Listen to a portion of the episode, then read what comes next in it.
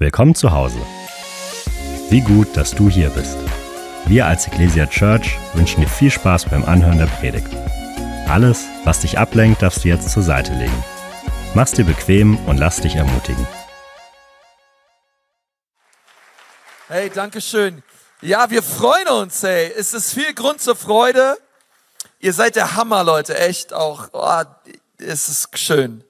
Äh, vielen Dank auch an die Kids-Mitarbeiter. Und ähm, hey, es ist so wahr, der Retter ist gekommen und die Hirten, ihr, war, ihr seid richtig gut drauf. Die Hirten sind es, die es zuerst gehört haben.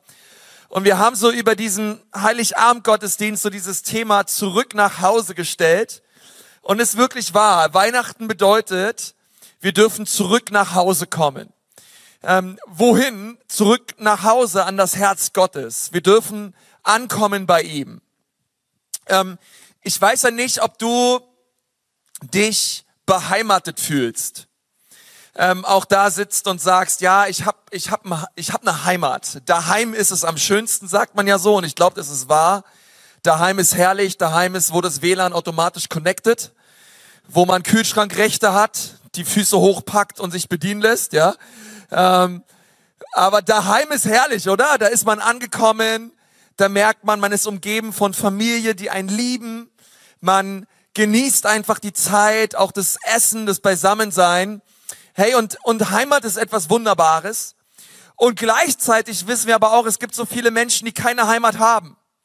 Ähm, ich glaube, das ist so echt das allergrößte Bedürfnis und die größte Sehnsucht des Menschen, besonders an diesem Tag, ist das Bedürfnis nach Heimat. Irgendwo zu Hause zu sein. Und vielleicht sitzt du hier und sagst, Konsti, das ist eigentlich genau das, was ich nicht habe. Ich merke, ich bin nicht beheimatet. Ich habe diesen Ort nicht, diesen Ort der inneren Ruhe, den Ort des Friedens. Vielleicht kommst du aus der Ukraine und du sitzt hier und du bekommst diese Predigt vielleicht gerade in dein Ohr übersetzt und fragst dich zurück nach Hause. Hey, das hoffe ich jetzt schon seit zwei Jahren, dass ich irgendwann wieder nach Hause kann. Und viele Menschen erleben Elend und Not und sind heimatlos. Vielleicht bist du auch da, bist viel beruflich unterwegs, das Jahr war crazy. Du denkst, hey, ich war viel unterwegs, die Kinder sind groß geworden, irgendwie zerstreut in aller Winde, überall verteilt in Deutschland wohnen sie oder sonst wo und du fragst dich, ach, wann kommen wir endlich mal wieder alle zusammen? Und du sehnst dich eigentlich so nach diesem Zuhause. Und ich möchte dir sagen, es gibt ein Zuhause, und ich möchte dir sagen, dass Jesus mit dir mitempfinden kann, wenn du dich rastlos fühlst, auch nicht beheimatet fühlst. Ich meine, Jesus wurde geboren in einem Stall. Die Bibel sagt, er ist aufgewachsen als ein geflüchteter Junge mit seinen Eltern in Ägypten. Und später schreibt Matthäus über Jesus und sagt, die Vögel haben ihre Nester, die Füchse haben ihre Höhlen, aber Jesus hatte keinen Platz, wo er seinen Kopf und, und einfach ein Bett hatte, seinen Kopf niederlegen konnte. Und so verstehen wir eigentlich, wenn wir Jesus und sein Leben uns anschauen, Jesus versteht uns. Er weiß, was es bedeutet, ähm, nicht beheimatet zu sein. Und wenn wir uns das mal vor Augen halten, dass Jesus sein himmlisches Zuhause verlassen hat, den Himmel verlassen hat und in einem Stall geboren wurde, dann ist so ein Stall eben halt mal ein Stall. Da hat's gestunken, da war es schmutzig, da war es dreckig. Ich meine, das kann sich ja kein Mensch ausdenken. Das ist ja so brillant, dass das Größte, was Gott hätte tun können, war es, klein zu werden. Geboren in einem Stall. Und dann waren es ausgerechnet die Hirten, die als allererstes gehört haben, verstehst du, man hat so lange drauf gewartet, wann sendet Gott endlich seinen Sohn? Galater 4, Vers 4, als die Fülle der Zeit erfüllt war, sandte Gott seinen Sohn. Und endlich kommt der Sohn und wer hört es zuallererst? Hirten. Nun, Hirten waren per Definition unrein. Hirten waren der totale soziale Abstieg. Keiner hat gesagt, hey, du bist ein Hirte, hey, richtig nice, komm, wir machen ein Selfie zusammen. Ich wollte schon immer mal ein Selfie mit einem Hirten posten. Mit einem Hirten hat man sich nicht zeigen lassen. Hirten waren nach dem mosaischen Gesetz unrein. Sie waren von der Synagoge ausgeschlossen. Das waren ja alles Juden, die durften nicht in die Synagoge gehen, weil die Tiere und die Umgebung, in der sie waren, unrein waren nach dem mosaischen Gesetz. Und weißt du was, die meisten Hirten haben so wenig verdient, sie waren obdachlos, viele haben einfach draußen geschlafen bei den Schafen und die allermeisten Hirten hatten noch einen zweiten Job. Sie waren Diebe. Okay, die sind auf Raubzug gegangen und haben irgendwelche Leute äh, bestohlen, weil das, was sie verdient haben, einfach nie ausreichte. Und so war es Jesus, der zuerst zu den Hirten gekommen ist, Leute. In einem Stall zu den Hirten. Und wer war noch da? Ah ja, da kamen ja noch so reiche Leute. Die Weisen aus dem Morgenland. Angesehene Männer, Könige. Wir wissen nicht, wie viele es waren, aber sie waren sehr reich. Sie waren das komplette Kontrastprogramm zu den Hirten. Sie waren angesehen, sie waren wohlhabend, Sie, sie, sie machten richtig was daher. Sie kamen an mit einer großen Karawane voller Geschenke. Und weißt du, wenn du dir diese Geschichte anschaust, dann denkst du, hey, das ist, das kann sich nur Gott, das kann nur von Gott kommen. Warum Hirten und warum Könige? Weil vom niedrigsten bis zum größten, vom ärmsten bis zum reichsten möchte Jesus uns von Anfang an klar machen, das Evangelium ist für jeden Menschen. Das Evangelium von Jesus Christus ist für jeden Menschen. Jesus sieht dich, er liebt dich und er ist für dich. Er kam, um uns zu suchen. Die Weihnachtsgeschichte ist eine Geschichte der Liebe Gottes an uns Menschen und die Tatsache, dass Gott Mensch wurde und zu uns kam, zeigt, dass wir Gott nicht egal sind. Kann irgendwer da Halleluja zu sagen? Hey, das ist, du bist Gott nicht egal, deswegen kam er. Ach, danke Herr. Und weißt du, mein erster Punkt, ich habe zwei Punkte. Ähm, mein erster Punkt, der heißt, Jesus hat sein Zuhause im Himmel verlassen, damit du ein Zuhause im Himmel haben kannst. Jesus hat sein Zuhause verlassen, damit du ein ewigliches Zuhause haben kannst. Wusstest du, dass Jesus möchte, dass du die Ewigkeit mit ihm verbringst? Er sagt, hey, ich gehe zu meinem Vater und ich werde euch eine Wohnung bereiten. Jesus möchte in aller Ewigkeit mit dir zusammen sein, weil er dich so sehr liebt. Er hat dich gemacht und du bist ihm nicht egal. Aber man darf die Frage stellen, hey, wieso denn? Was war denn sein Problem? Warum hat denn Jesus den Himmel verlassen und meinetwegen hat er das nicht tun brauchen? Ich meine, so ein paar Feiertage ist ganz nice, aber meinetwegen brauche ich das alles nicht. Nun, das Problem, und das müssen wir verstehen, das Problem ist, ist nicht Gottes, Gott, Gott hatte kein Problem. In dem Sinne. Wir Menschen haben ein Problem. Und das Problem nennt die Bibel Sünde. Das Problem des Menschen ist das Herz des Menschen es ist das Kern des Problems, ist unser innerer Kern. Es ist zutiefst das, wer wir sind. Ähm, ich meine, stell dir mal vor, du verlässt dieses Leben, ja, sagen wir mal jetzt, pst, verlässt dieses Leben, du bist in der Ewigkeit und es kommt ein Engel daher und sagt, Konsti, herzlich willkommen, schön, dass du da bist. Und er sagt, ey, weißt du was? Hm, wir haben so einen Film vorbereitet der Film deines Lebens. Ich so, oh, nice. Ja, worst of Consti. Constis schlimmsten Momente. Ich so, okay, ich bin mir nicht sicher, ob ich das sehen möchte. Ja, hier eine Riesenleinwand, Kino. Alles, was ich getan habe, alles Schlechte, was ich gedacht habe, gesagt habe und getan habe, wird dort abgespielt. Und ich darf mich schön hinsetzen und mir das anschauen.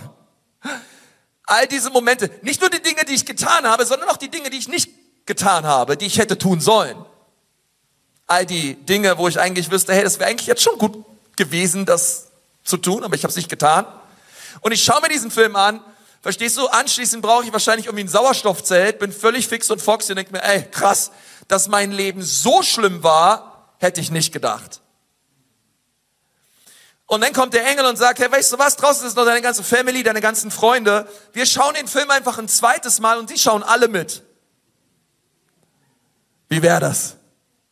Äh, spätestens dann hätte ich zum Engel gesagt, okay, ich habe die Lektion verstanden. Ich weiß, ich gebe zu, ich bin kein guter Mensch. Ich gebe zu, ich habe Dinge getan, ich habe Dinge gesagt und gemacht. Wenn es diesen Gott wirklich gibt, ich weiß, sie haben diesen Gott verletzt. Ich habe in meinem Leben schon alles Mögliche mehr geliebt als Gott. Und wenn dieser Gott mein Herz möchte, wenn er meine bedingungslose Liebe möchte, dann tut es mir leid, ich habe versagt. Und ich glaube, das geht nicht nur mir so, weil die Bibel sagt, wir alle haben gesündigt. Du hast gesündigt. Und es ist diese Sünde, die uns von einem heiligen Gott trennt. Es ist wie ein riesiger Graben, wie eine Kluft zwischen uns und Gott, zwischen dem Schöpfer und dem Geschaffenen, zwischen dem Schöpfer und der Schöpfung. Wir sind getrennt von Gott. Aber weißt du was? Ich kann mir selber, ich kann mir, ich kann mich da nicht rausbefördern aus dieser Situation. Wenn ich einen miesen Kontostand habe, und ich brauche Hilfe, dann kann ich in diesem Fall nicht zu dir gehen, weil du hast auch einen miesen Kontostand. Du hilfst mir aus diesem Kontostand nicht heraus. Minus und Minus macht in dem Fall nicht Plus, sondern Minus und Minus ist Minus. Und wir alle haben ein Minus vor Gott. Es gibt nur einen, der uns raushilft aus diesem Minus. Und das ist einer mit Kreditwürdigkeit. Das ist einer, der nie gesündigt hat. Der ist einer, der, von dem die Bibel sagt, er war das reine, fleckenlose Lamm. Siehe, der Sohn Gottes, welcher ihn fortnimmt, die Sünden dieser Welt. Und sein Name heißt Jesus. Er ist kreditwürdig. Er ist der Einzige, der dich herausholen kann aus dem Minus deines Lebens. Und wie hat er das getan? Er tat es nicht durch eine Krippe, sondern durch ein Kreuz. Das Kreuz ist das größte Pluszeichen der Menschheitsgeschichte. Denn es macht aus dem Minus meiner Sünden, es macht aus dem Minus meiner Schuld noch etwas Gutes. Denn es offeriert mir Vergebung. Es offeriert mir Versöhnung. Es offeriert mir ein neues Leben. Jesus Christus ist gekommen, geboren in einer Krippe, gestorben an einem Kreuz und nach drei Tagen ist er auferstanden und lebt. Und die Bibel sagt, dass er jetzt jedem, jedem Menschen ein Geschenk anbietet. Dieses Weihnachtsfest bietet dir Gott ein Geschenk an. Und wie lautet dieses Geschenk? Das ist das herrlichste Geschenk, was ein Mensch auftun kann.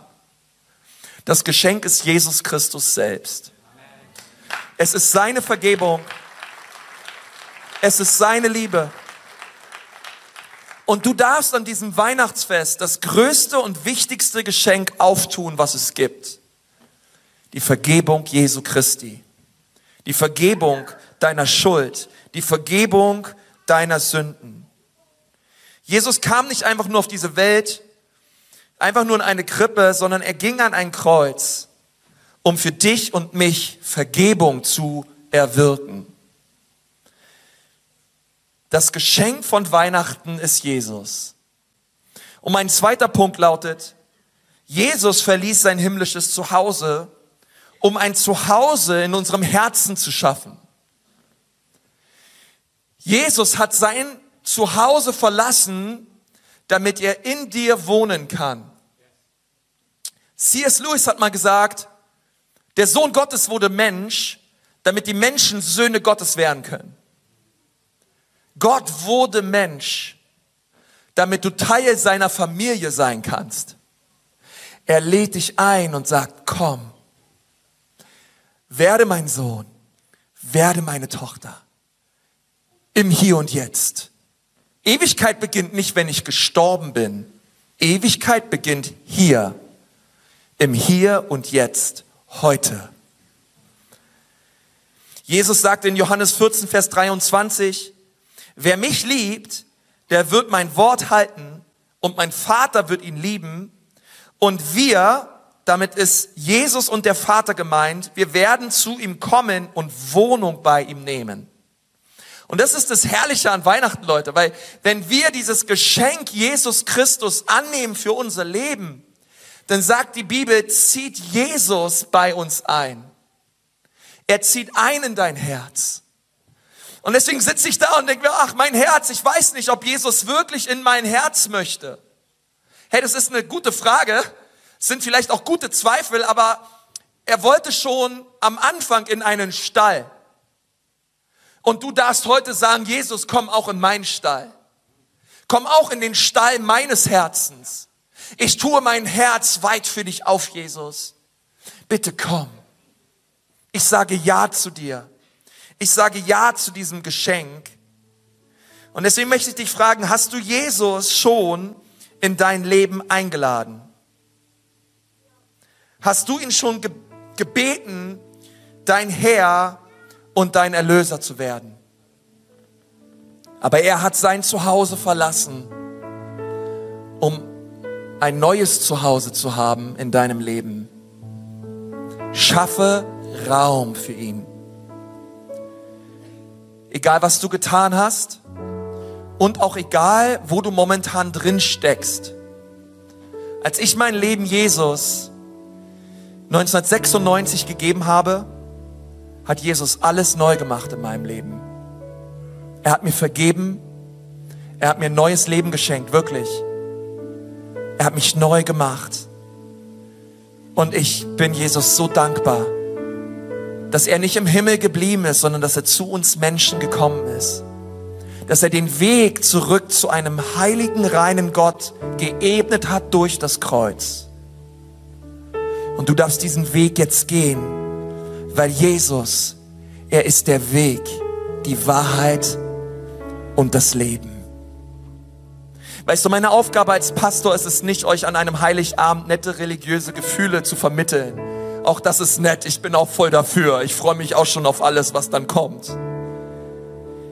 Aber ich weiß, das, was wirklich hilft, das, was wirklich den Unterschied macht in deinem Leben, sind keine Gefühle, es ist eine Person und die heißt Jesus.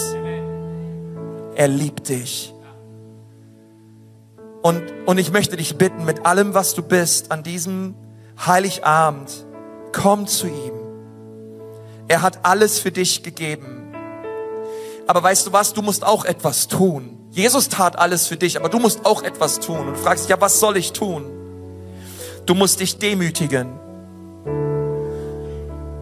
Du musst deine Schuld einsehen. Und wie schwer, wie schwer fällt es uns Menschen, unsere Schuld einzusehen? Oh, wir können ja jahrelang in Schuld leben und, und wir würden niemals es irgendwie einsehen. Aber das Schöne ist am Evangelium, auch in der Verkündigung des Evangeliums, ist, er, er, der Heilige Geist kommt und er öffnet uns die Augen. Und auf einmal merken wir, dass wir Dinge tun, die vor Gott nicht in Ordnung sind. Und dann müssen wir aber auch bereit sein, diese Schuld einzusehen und sie zu bekennen. Und dann kommt der nächste wichtige Schritt. Im Glauben empfangen wir Jesus Christus als unseren Herrn. Und die Buße, die Umkehr und der Glaube macht dich zu einem Kind Gottes.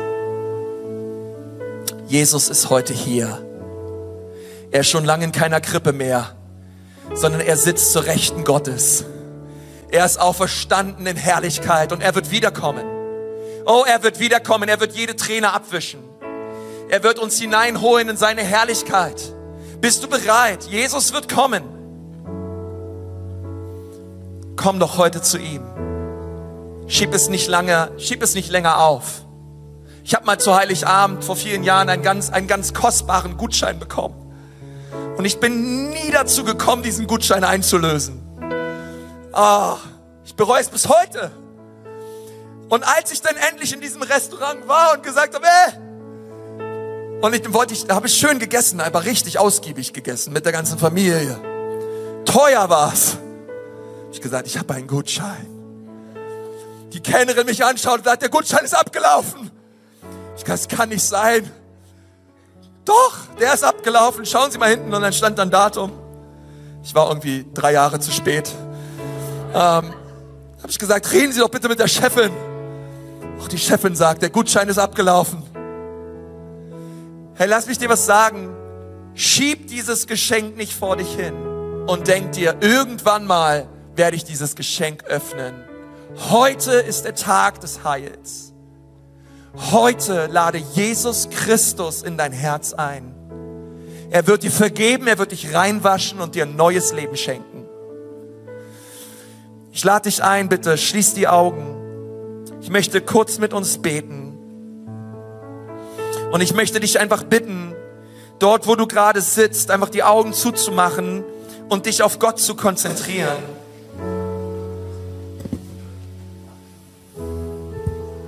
Wenn du heute dieses Geschenk Jesus Christus auftun magst für dein Leben, wenn du Jesus bitten möchtest, dass er dir deine Sünden vergibt und du möchtest ewiges Leben bei ihm empfangen, dann ist Jesus da.